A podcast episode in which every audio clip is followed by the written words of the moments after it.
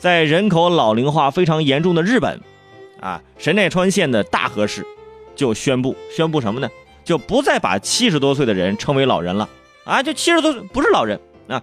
呃，这个城市的政府就说了，说在迎来人生一百年时代的超老龄社会当中，有必要改变啊，一般将六十五岁以上视为老龄者的固有观念，而是希望这一代人呢能够符合其意愿和能力，一直生机勃勃的活跃下去。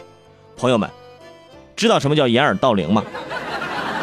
啊，一边感慨自己的老龄化太严重，一边说：“那我们就把老年人的这个年龄提高，这样老人不就减少了吗？是不是？是不是掩耳盗铃啊？估计以后在公交车上有人让座，爷爷爷爷啊，您坐这儿吧。啊，这爷爷千沟万壑的抬头纹啊，突然一皱，嗨，叫什么爷爷？叫小哥哥啊。嗯。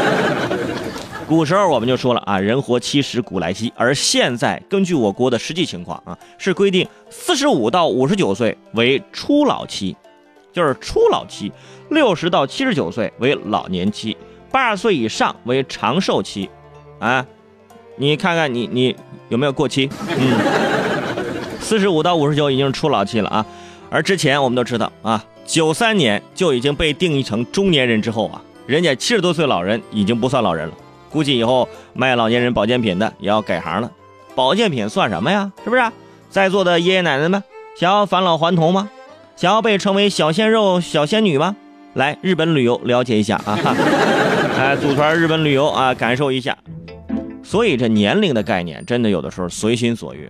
你看，在咱们这儿啊，九零后啊，是不是？九零后，特别是九零后，过完童年，直接中年，是不是？既然日本都能改这个概念，我觉得我们也可以改一改。比如说，经常被诟病的这个油腻中年人，我觉得这个词儿应该改一改。同样的意思，是吧？我们就可以改成肥美的中年人。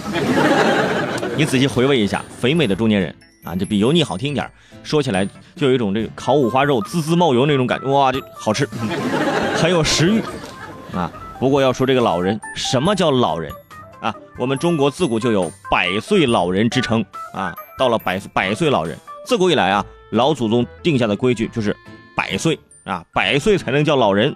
哎，所以说没有到一百岁，别想退休，是不是？一百岁之后过来领一下你的养老金，嗯，是坚持啊啊。